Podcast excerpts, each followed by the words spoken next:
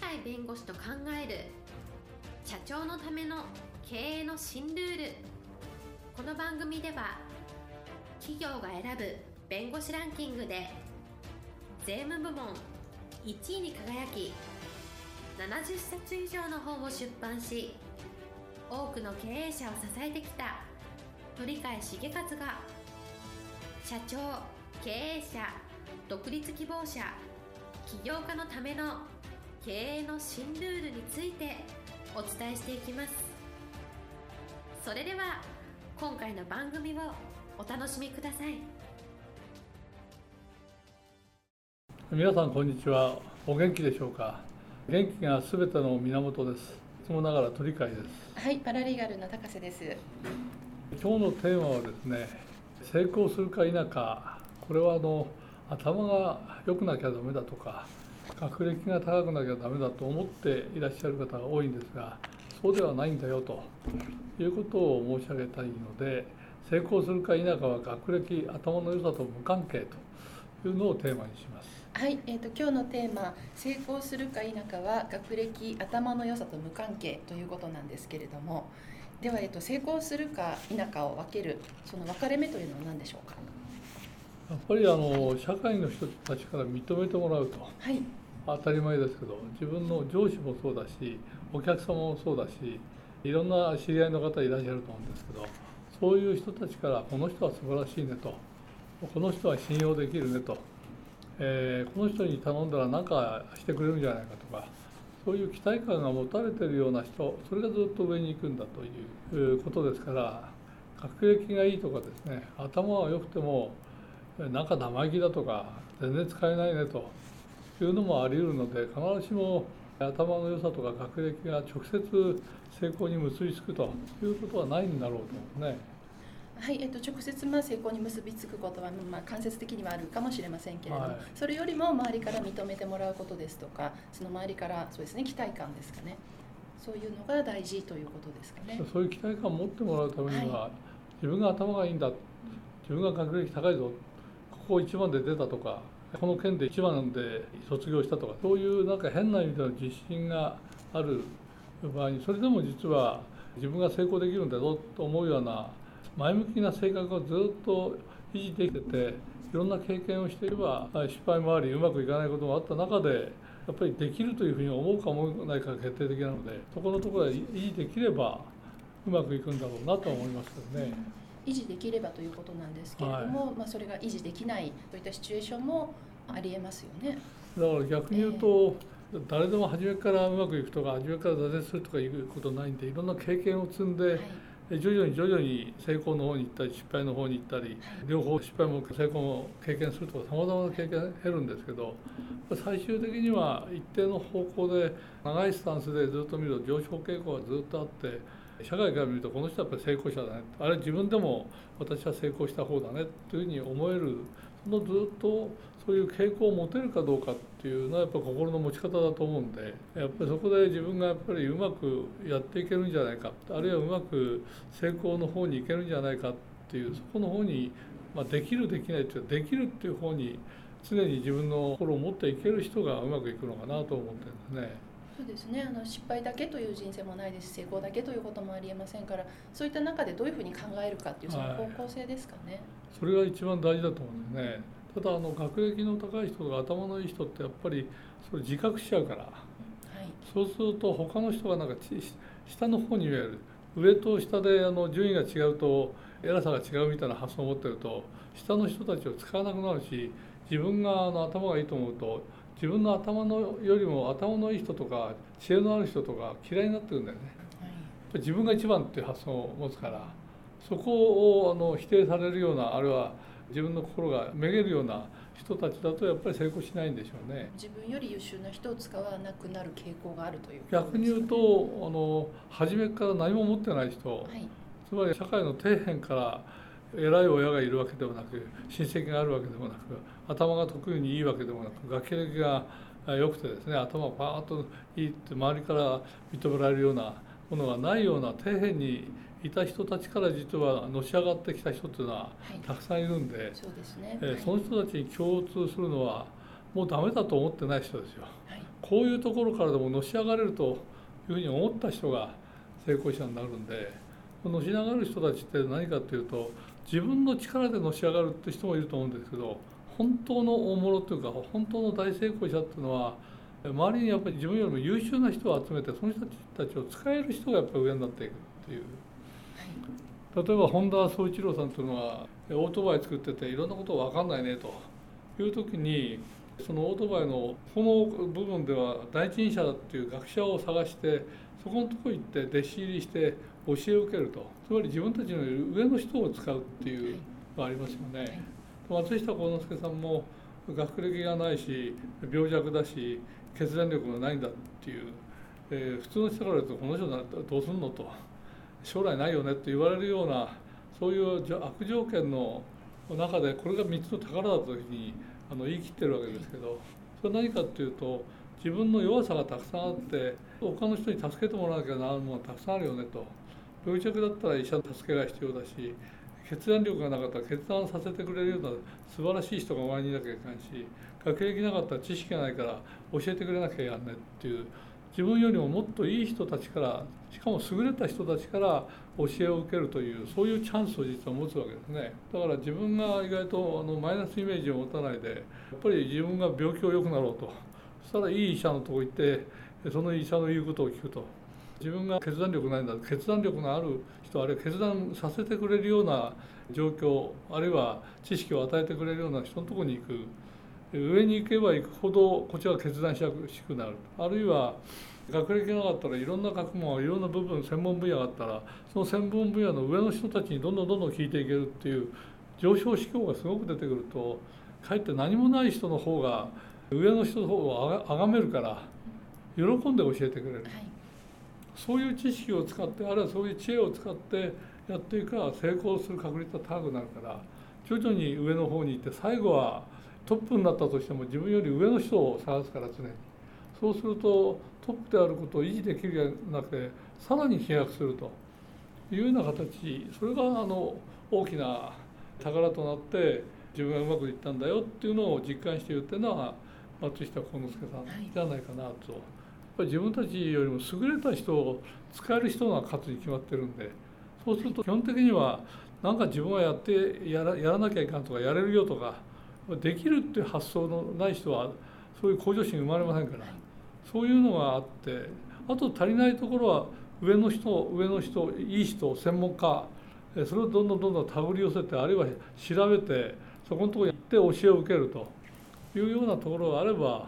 おそらく成功する確率が極めて高くなるというのがあるのでやっぱり自分はなんとかなるよというできるよというそこの基本的な性格とそのためには自分の足りないところよりももっと足りないところを足してくれる教えてくれる指導してくれる学ばしてくれるそういう人たちに接近するようなそういう気持ちの持ち方があればうまくいくんじゃないですかね。これはどこでもそうなんで意外と自分が上だと思ってる人は自分が知識がないとか「お前何も知らないんだろう」とか「お前失敗したろう」とか言われるとガクってくんだけどそれは何をとこれからだよっていうふうにそういうふうに少なくとも自分の心の中で持てるというね、はい、そういう人たちがやっぱり上になってくるんで。根本的にやっぱり自分が成功できるよっていうふうに思うそういう心持ちをやっぱり作ってそれを一貫してそのためにいい人たちを使っていくっていうやり方がすごく重要じゃないかなと思いますけどね。はい、条件がたとえ悪かったとしてもどういうふうに思うどういうふうにそれを考えるかということとあと一番大きいのは自分より優れた人を使えるかどうかということですね。そうですね。条件がいいとか悪いとかどちらでも本当にいいので、最終的には自分のやりたいことがちゃんとあってそれはやっぱり達成したいよ。あるいは自分は貧しかったら金持ちになりたいよと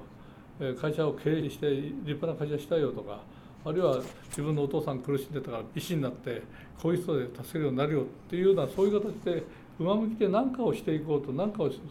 自分はできるんだと思うところがあった上でそのためには俺が一番だっていうふうに言わないでもっと上の人があるもっと専門分野でもっと世界中を見たらもっとすごい人がいるよっていうそれをいかに探し出してでも教えおこうというような姿勢が重要かなと思うんですね。はいえー、今日のテーマ「成功するか否かは学歴頭の良さとは無関係」ということでした。今日も元気な一日をお過ごしください。はいありがとうございます。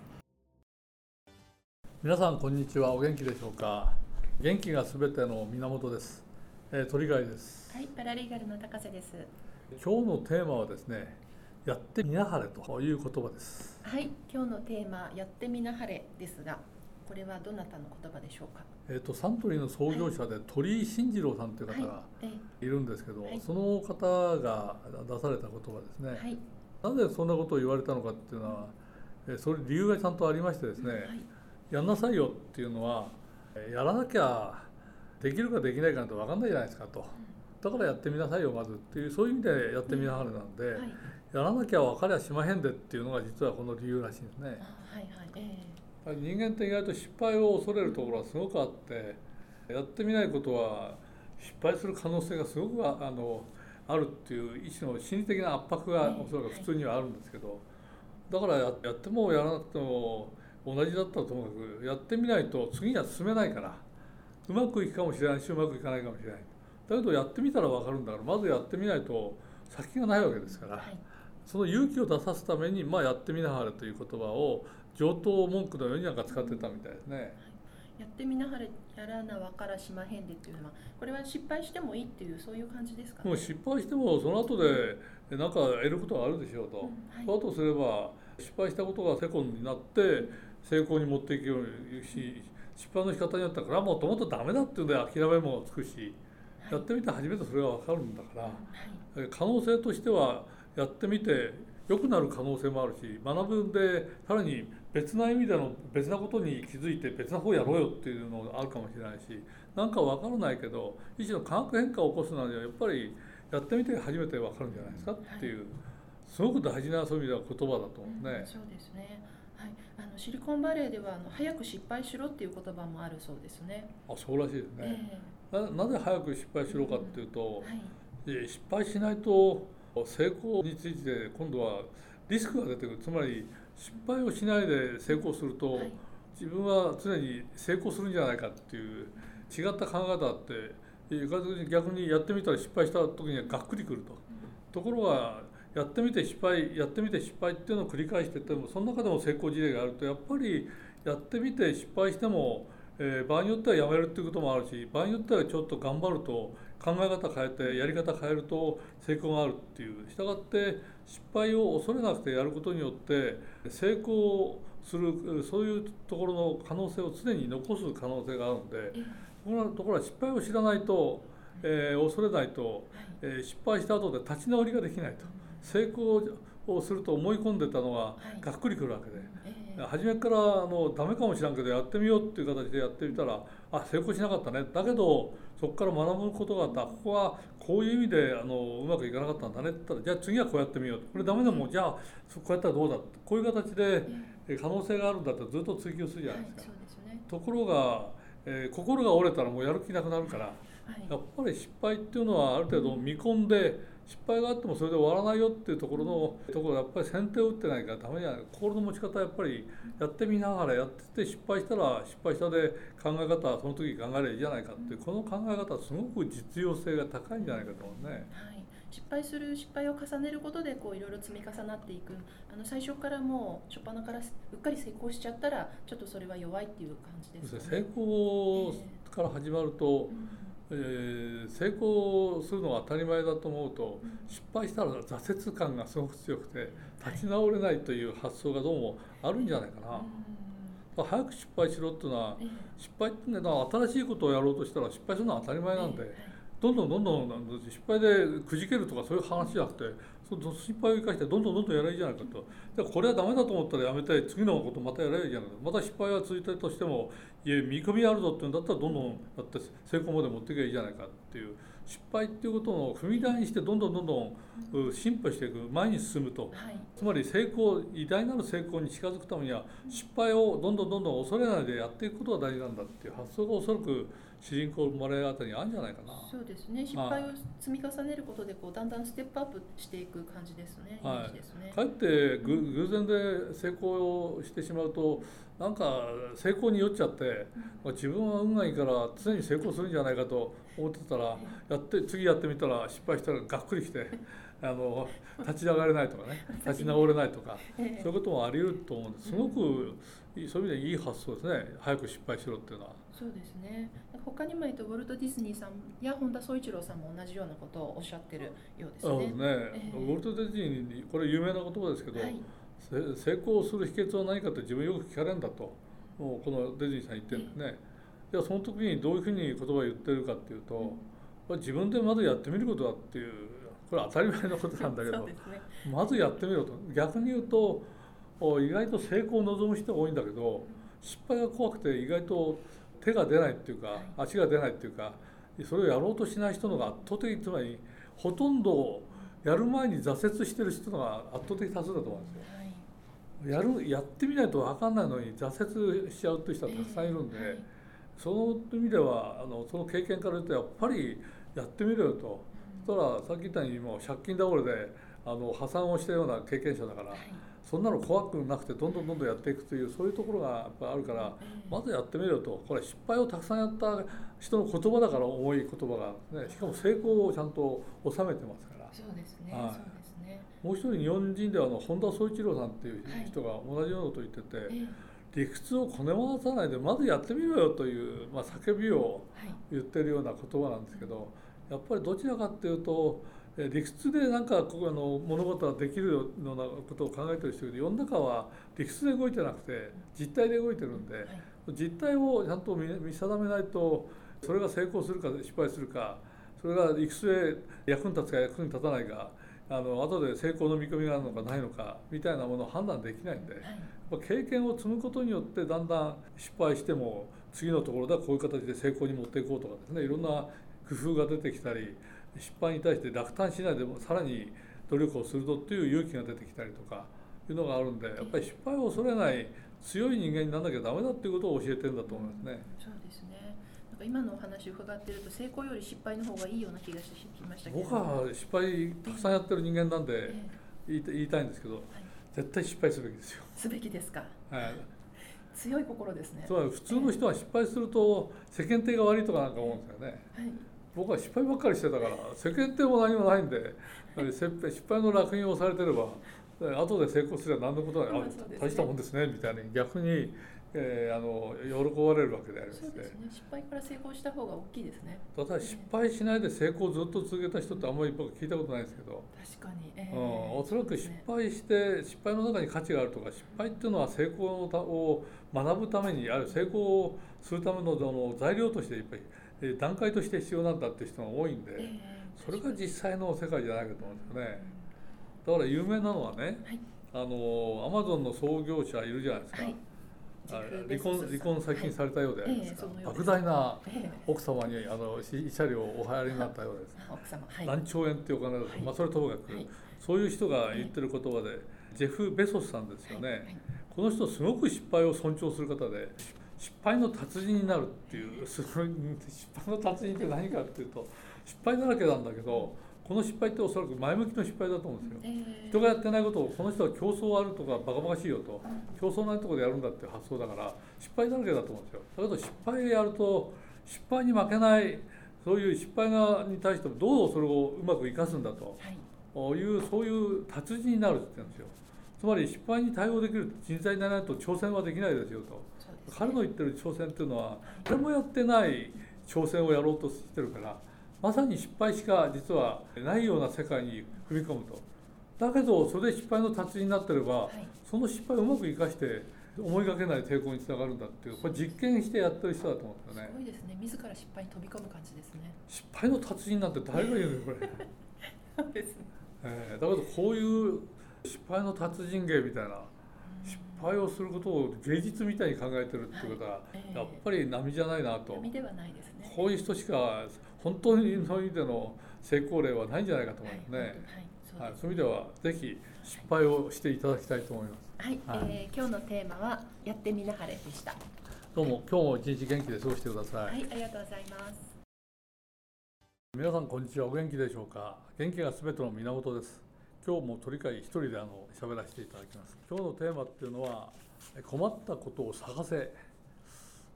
困ったことを探せ。なんだそれはみたいな言われますけどされば成功するというこういうのがテーマ。つまり困ったことを探しましょうと。そうすれば成功するんじゃないかと。こういうお話をさせていただきたいと思っています。普通は困ったことは困ったことでありましてどちらかっていうと嫌だねと。そんなの避けたいねと。困ったこと出会いたくないねと。普通はそういうふうに思われるのが困ったことでありますけれども意外なことにですね困ったことを例えばあの病弱で子どものところから非常にあの同じ自分たちの年代の人が子どもたちが運動会に出られるのを自分たちは運動会ただ見るだけだとか病弱でやっぱり子どもの時から病院通いしなければあるいは入院が長いよという人たちがいるんですけどその病弱は困ったことではあるんですけどその困ったことを自分の人生に背負ってそれを何とか克服しようとつまり病弱をどうやって治そうかと一生懸命考えた結果として実は健康法を確立した人は意外と多いのでありまして日本に今でも伝わるいろんな健康法があるんですけどその創始者はほとんど病弱の人が実は作っているというのがあります。今はどのぐらいの方がやっておられるか分かりませんが私も実は実践したことがありますと西式健康法というのがありまして日産という方があのお作りになったこの方も病弱であったのを自分で一生懸命病弱を治すという努力をする過程の中で実は日式健康法って独特の実は健康法なんですけど基本はどちらかというと断食を基本にするような感じで根本的なその体質改善を図ると。血液の研究をするようなとこがあってやっぱり血液の質が良くなる通りが良くなるという血管との問題を取り上げていろんな健康法の基礎にしたようでありますがその中心がどうも断食法だったと。私もその断食法を実は西先生の本を読みながら実はやったことがありますけれども、えー、なかなか優れたやり方ではないかと。断食であの面白いのはですね断食私一番最初やったのは16日間水だけで生活すると水断食ってやってこれ実は本当苦しいんですけど今今は私もまだ断食を時々やりますけどこれはジュース断食って言ってジュースを飲みながらつまり栄養分をある程度補給しながらやる断食は全く苦しくないんですね。どちらが成果があるかってそれはもう精神構造まで変えるぐらいの成果があの出てくるのが実は水断食で苦しい方が精神腫瘍に実はなるんですね。それまではいかないけれども体を健康にするよねと、まあ、精神面でもプラスになるよねっていうのがジュース断食。こちらの方は誰でも入れるんでこちらの方が使い勝手はいいかなとは思いますけれど本当に精神をも含めて根本的な意味でやろうとしたら水断食をちゃんとした指導者についてですねしっかりやった方がいいのかなと私が16日やって何を一番感じたかというと人間って意外と力強いところを根本的には持ってんだっていうのを実は実感したことがあります。なぜかというと何も食べないとこから始まりますから最初は空腹でしょうがなくて体がだんだん衰弱していくみたいで歩くのもなかなか大変だっていうようなとぐらいぐらいあの衰弱する部分があるんですけどもやっていくうちにだんだんだんだんあの元気が食べない期間が長くなればなるほど元気になってきてですね歩いても2キロ3キロ歩くのはあの前は苦しかったのが簡単にできるとか逆に言うと本当かいって言われますけど歩いてる時に足が先に行って体が後についてくるっていうこういう感覚を持つぐらいのところもあるというその上で断食を16日間やってやめてそれで捕食っていうのがあるんですがその期間を経てその後では大体体をあの悪くしない血液を濁らさないためにどちらかというと白米ではなく玄米を食べる方がいいというふうに指導されますので玄米食をまあお袋に作ってもらって私は食べたんですけれども玄米食を食べて1ヶ月ぐらいしてから不思議な現象をあの経験したんです。何かっていうと私は怒りっぽい当時人間だったんで普通だったら喧嘩っ早いからすぐ喧嘩になるようなことでも相手に何か言われてもですね全然気にならないという心が全く動かないという、心が逆に言うとどんどんどんどん自分の気が丹田と言わあの言いませんが、えー、その腰の下まで自分の気が気持ちがですねあの収まってきて静まっていって怒る気が全く起きないというそういう経験をしたことはありますがやはり精神の収容のためには断食っていいよねと。ただその断食で面白いのは2つありましてですねこれ西先生の書いた本で本当かいというふうに思ったんですけどどういうことかというと同じ食べないっていうのでも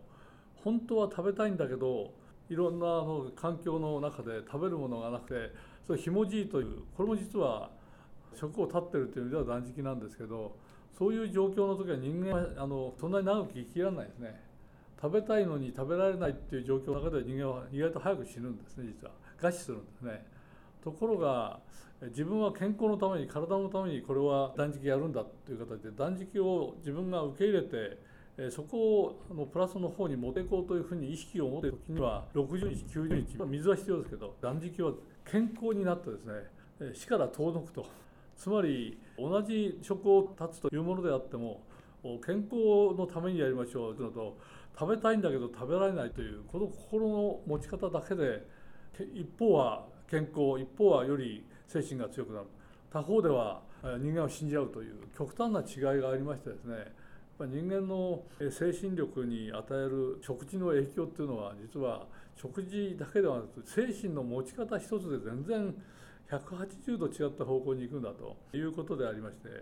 えそういう意味ではあのこの西式健康法を開発された西先生はやっぱり病弱の中でそういう根本的なところを治そうとして治す過程の中で意志が強くなったり素晴らしいものを生み出したと思うんですけどこういう意味での病弱だったという本当は弱点で困ったことではありますけどところがそれを困ったことにその屈しないでですねなんとか健康になろうということをして実際に成功した人はたくさんいるわけでございます。最近はあまりやってる人はいないかもしれない中山式治療器っていうのは意外とありましてこの中山氏というのも、えー、開催者でありますけれども健康でなかったのを自分自身がやはりいろんな意味で治療法が欲しいなと治療の道具が欲しいなというので作ったものが広く使われたということでございます。有名なあの養生君を残した尾形公安という、えー、漢方医がいますけれどもこの方もやっぱり病弱だったとそれがやはり、えー、養生君という形でこう養生すれば長生きできるぞと本人も結局80歳を超えて健康だった方でありましてそういう意味ではやはり病弱な方はまさに病気に見舞われて何とかしなきゃいかんというところで必要性から物事を生み出してますからそれは実用的なものが生まれてくるんじゃないかなという感じがいたします。もう一つはですね真っ向法これは健康法として極めて優れたものでございますがわずか4つの動作しかしないんですけどこれで健康になっちゃうっていうそういうやり方は実はあの寝たきりになって起きられないという時にある仏教の書物を読んでやっぱり人間はあの健康になるにはお祈りをしなきゃいかんよと。お祈りをするためにはちゃんとこういう姿でお祈りしなさいっていうお祈りする姿を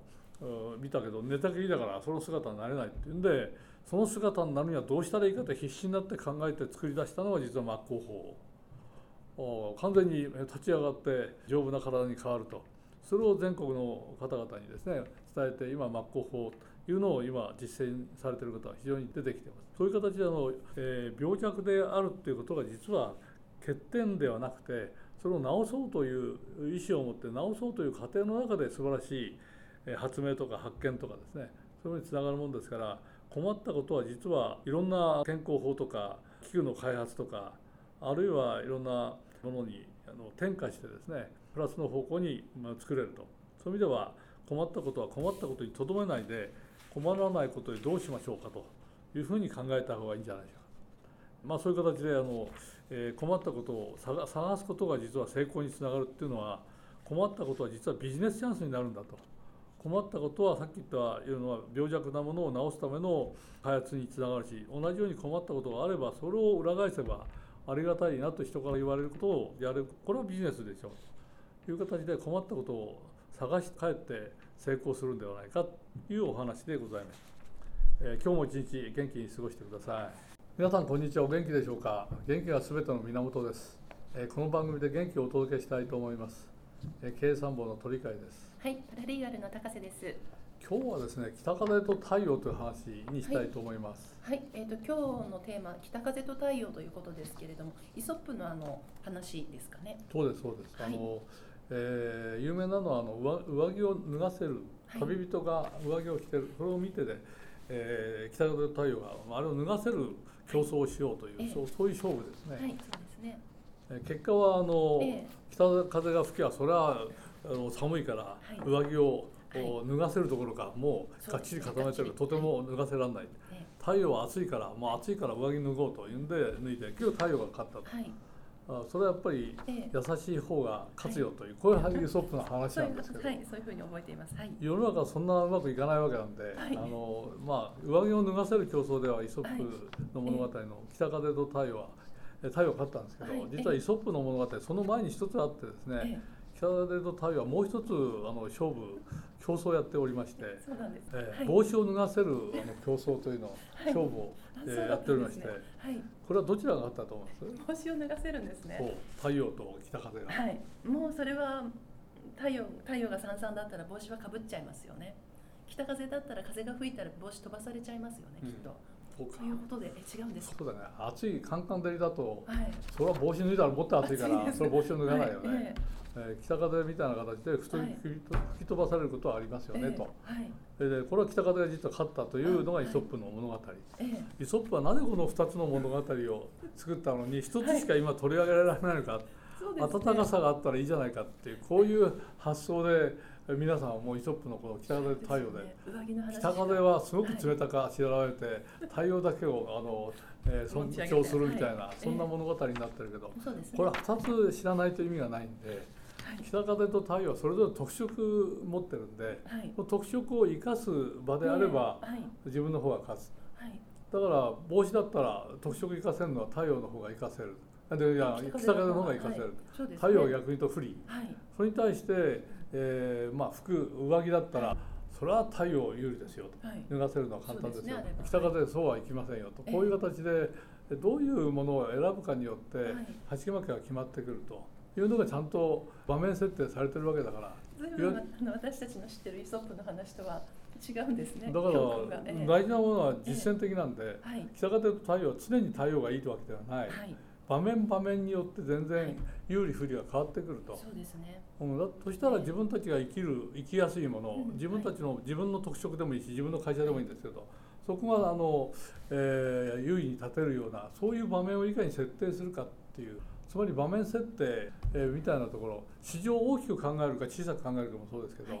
それによって自分たちの優位性が保てるかどうかあ誰もいないところに行った方が勝つけど誰かたくさんいるところでどんなに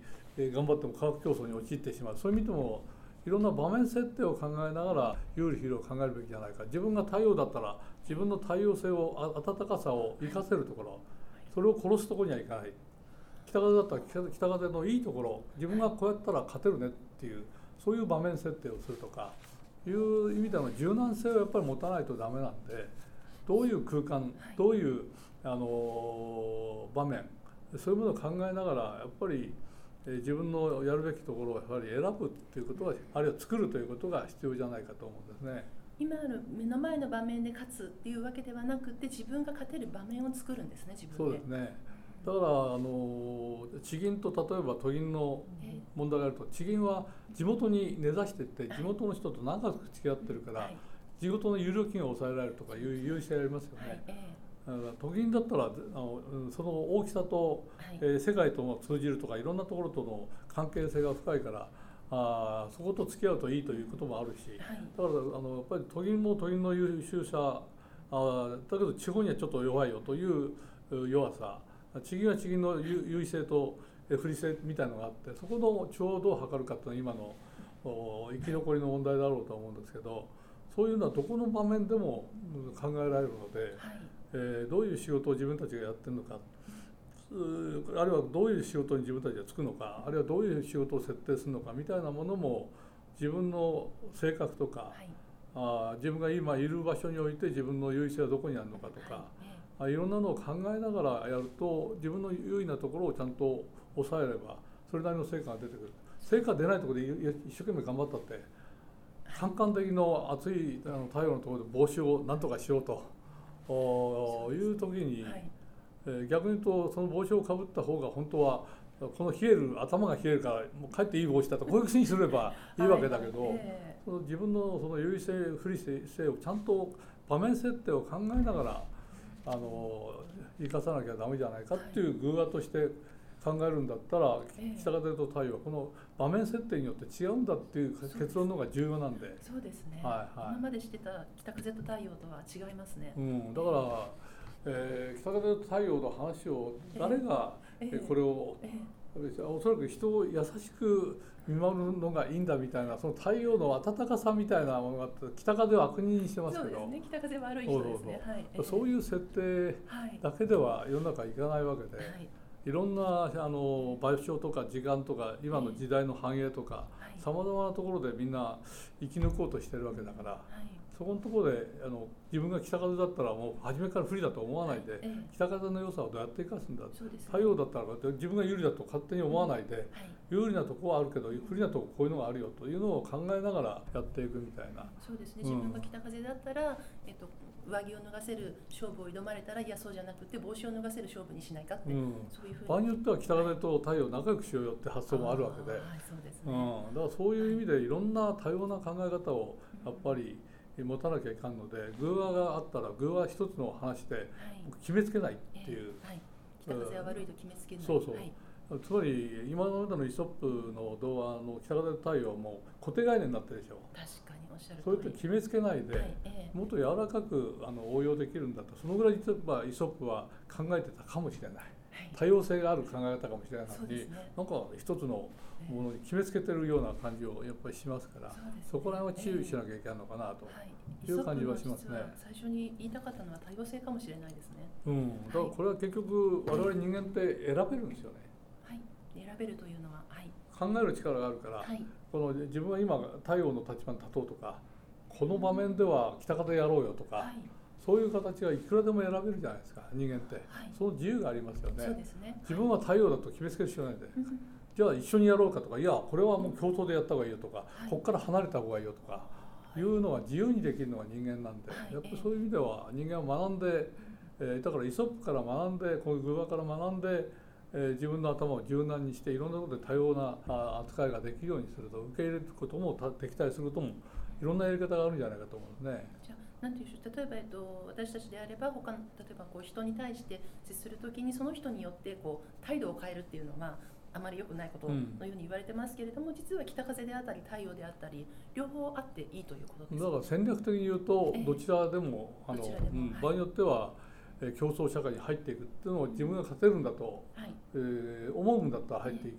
逆に言うと競争の場から離れて自分は独自の路線を取った方がいいというんだったらその路線を走ればいいし、はい、場合によっては強調した方がいいっていうんだったら強調してやればいい、はい、ただ例えば家電なら家電で日本勢が集まって集団になって世界と戦うっていうのと、うんはい、日本勢がそれぞれがみんな激烈な戦いして消耗戦をすると違うじゃないですか。はい、そうですね。あだから世界標準を取るか取らないかみたいなものも、世界標準取ったら圧圧勝できるから標準取るとかさまざまなやり方があるじゃないですか。そうですね考え方がはい。だそういうことからすると、えー、いろんな多様なものを頭に入れながらその中で自分の優位性をどうやって作るかっていうのを柔軟にやっぱりやっていく。そうです、ね、場合によっては手を組み、うん、場合によっては手を切る、えー、それを繰り返す形で自分たちの強みをどんどんどんどん広げていくというのが大事かなという感じはするんですけど。そうですね。優位性もなんて言うんでしょう意外と優位性っていうのはここでは優位だけれどもここではそうでもないみたいな、うん、そういうのもありますよね。ありますね。えー、だから戦略的にはどういうやり方がいいのかっていうのは、えー、いや私どもはこの地域に固定してこの地域を一番になるっていう形がいいんだから広い領域には行かないっていうそういう戦略もあるし地方の企業で立派な企業たくさんあるんですね、はい、地方に独自のものがあるから全国出ないっていうそういう発想なところがあるし、全国出ると市場が広いからいいよっていうのもあるし、そこはその考え方なんですけどどちらがいいかとかいいんじゃないですか結局その考え方がうまく使えて成果につながるかどうかっていうのがやっぱり大事なので地元密着型の方が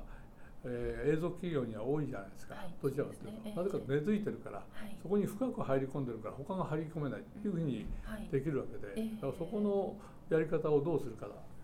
やっぱり考え方一つで随分経営が変わってくるんじゃないかなっていう感じはしますけどね。はい、はい、えっ、ー、と今日のテーマ北風と太陽でした。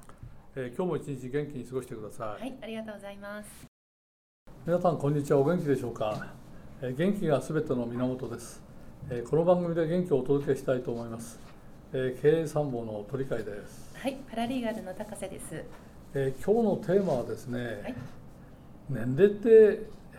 人間が新しいことをやるとかいろんなことをやることについて何の支障もないっていうか、年齢考えない方がいいんじゃないかなっていうのが今日のテーマ、ははい、えー、年齢を考えない方がいいんじゃないかというのが今日のテーマですけれども、はい、具体的にどういった？これは相当昔、というか去年ぐらいで報道されたんじゃないかと思うんですが、はい、あの女性の80歳を過ぎてからあのプログラミングを始めたと。はい。いう方がいてそれが2年ぐらい経って82歳の時完成したアプリがアップルに取り上げられて、はい、まあ、アップルの世界大会って毎年開いてるらしいんですけど、はい、素晴らしいアプリをあの、えー、開発した人をあの、まあ、表彰するという制度らしいんですけどその世界大会であの当時の CEO のティム・クック氏からあの激賞されてですね、えー、選ばれた方が80歳82歳の女性の方なんですね。女性とか年齢とかあそういうのはあまり関係なしにアプリ開発ができるねとアプリって大体若い者の、えー、やるものじゃないかと普通常識的には思うんだけどそんなことで全然気にしないで80歳であって82歳で世界で称賛されるぐらいのものを作り上げるんだからあ人間ってやっぱり性別中年齢関係ないですねっていうそういうふうに受け止めるとなかなか面白いんじゃないかと思うんですね。はいえーと、82歳で、えーとアプリを開発されてしかもこの方80歳を過ぎて女性の方ですけれども、うん、プログラミングの勉強を始められたということなんですね。そこから考えると、はい、やっぱり人間ってあの特質があって、えー、想像力ってありますよね。い。ろんなことをイメージするとか夢を持つとか。それはあの年齢とかそういうの関係ないでみんな人間に備わったあ死ぬまでおそらく残ってる能力だと思うので。えーまあ、子供もそうだし大人もそうだし、えー、老人だっていうともう老人こんなことやんないよとかいうの常識はあるかもしれないけど本当常識を超えて人間の素晴らしさっていうのを、えー、証明した、えー、事例じゃないかと思うんですね。そうですね。あのどうしてもこう年齢ですとか性別ですとかでこう固定概念といいますか、うん、そういうのが、まあ、私たちとらわれがちですけれども、えー、想像というのはそういったものではないと想像力という、うん、だからもっとあの、はい、そういう年齢とか性別とかあまりその社会常識で一般の人たちはこういうふうなもんだよっていう統計的なものは分かると思うけどところが統計をあの突破して非常識やることがあの企業の成長とかあるいはあの新しい、えー、世界を切り開くとか市場を開くというには絶対必要なんで、まあ、常識にとらわれないことがこういう人たちの素晴らしさで証明されてるんじゃないかと思うね。だからこういうのがあってあ珍しいですねっていう話題性じゃなくてだから本質に取り戻って考えるとそうだよね。82歳でも世界で称賛されるのを作れるっていうのは我々もっと若いしもっとあの、えー、いろんな人と協力し合える優位性もあるからもっといいのを作れるんじゃないかっていうそういう勇気をもらうみたいなね。元気をもらうような形で受け止めてほしいなと思うんですね。そうですね、えっと今おっしゃった中で統計にとらわれずに非常識にあえて挑むというか、うん、だって、えー、例えば今度新しい年号ができたじゃないですか、はい、令和って言いますよね、ね。はい、それどう訳すかっていうのはいろんな訳し方自由にあるんですけど日本は重要な和という言葉は重要ですよね、はい、えー、17条憲法みたいなものは和なんだけど、聖徳太子が何がすごいかっていうと従来は神道というのがあったわけですね、それに対して仏教が入ってきてそれを受け入れると。両方調和させるような考え方を取りましたね。つまり受け止めてあの今まで排斥する考え方もあったけども排斥しないで取り込んでそれでうまく、え、日本の伝統を作ってくると。天皇家みたいなずっと永続するようなのはこういうのがあるから和の世界があるからできてるわけで。長寿企業も後でまたいつか会話を改めたいと思うんですけど長寿企業も日本が圧倒的に強いですよね。はいこれは何かというと和の精神がやっぱあって、えー、いろんな、えー、世界の常識みたいな対立みたいなことから相手を征服して何とかしようっていう征服じゃなくて共存しましょうというそういう世界がありますよね。はい、そういうことから考えると和の精神というのはもうすごく柔らかいとら、ね、われない、はい、いろんなものを受け入れる、はい、そういう発想があるから。年齢とかそういうのを全部常識でこうやって切り分けて若い層は少年は年寄りは女性は男性はとか、はい、そういう発想でなんか切り分けるものが多いんだけど切り分けないでその境目を全部取り除いて本質的から考えたらどうかっていうと誰でも創造性あるんじゃないですかと。そうですね、うん、いうのがあの分かるんでやっぱりその日本的な精神から物事を考えると今まで作ってた常識の世界っていうのは、えー、そこは時代によって変化させてもっといろんなものと融和させて新しいものを作り上げるみたいなそういうものにもあの使うべきではないかと思うんですね。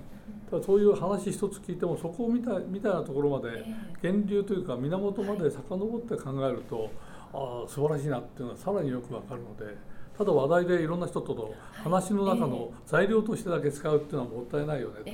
という感じはするんですよね。はいえーと、こういったなんでしょうそういった事象の一つをそういった、えーと、先生のおっしゃる場の考え方ですとか、えー、そういった、えーと、性別年齢とかそういったことの、えーと、えー、境界ですかね、はい、そういったことを取っ払うというようなそういう考え方まで及ぼすという、うん、今はだんだん変わってきて、えー、教育の世界って、はい、えー、例えば今若い人たちがいろんな競技例えばえ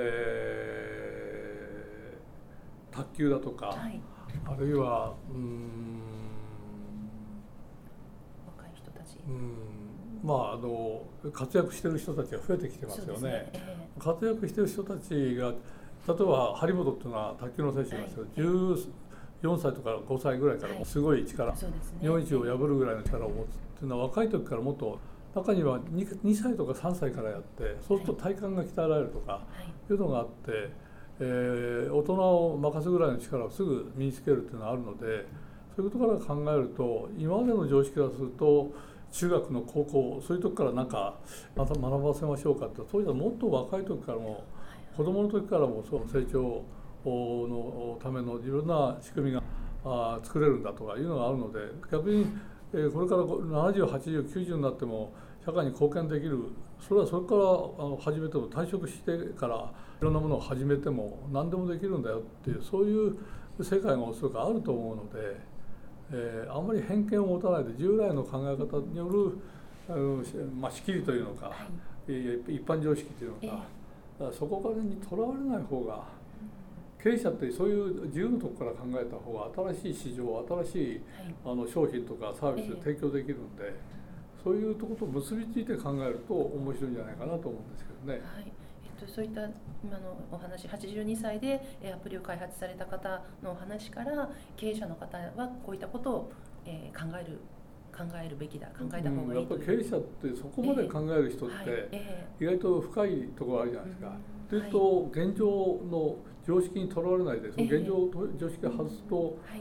新しい市場とか新しい商品とか新しいサービスとかそんな考えつくんじゃないですか。でそういった、えっと、常識の枠からずれると言いますか、はい、それにとらわれないっていうそういう考えそういうことが大事という、ね、今特にあの常識を壊す時代、はい、制度によって、ええ、あの今までの常識を変えようっていうのは、働き方改革みたいなのがあるでしょ、はいはい、他の業界でも実は従来の常識にとらわれてたらあ狭い世界で息苦しいと、ところがこれ突破するといかに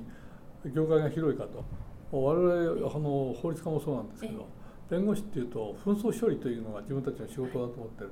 とか紛争の予防のために使うとなると違った頭使わなきゃいけない。前例に基づかない考え方。ところが紛争処理は前例に基づいて処理されるという形があるのでそうすると全く違った世界が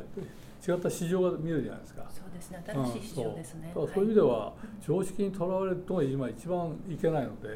い、いかに常識を壊すかっていうそういう発想を身につけるためにも、こういう一つの82歳の、えー、老人の女性が発明したすごいですねってそれで終わらないで、えーはい、それ自分のあの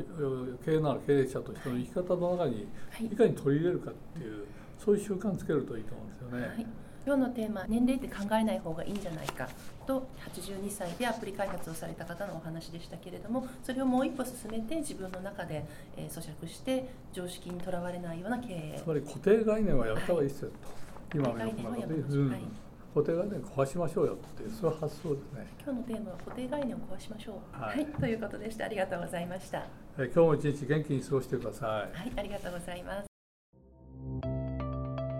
本日の番組はいかがでしたか？この番組は毎週月曜日7時に配信いたしますそれでは次回の配信を楽しみにお待ちください。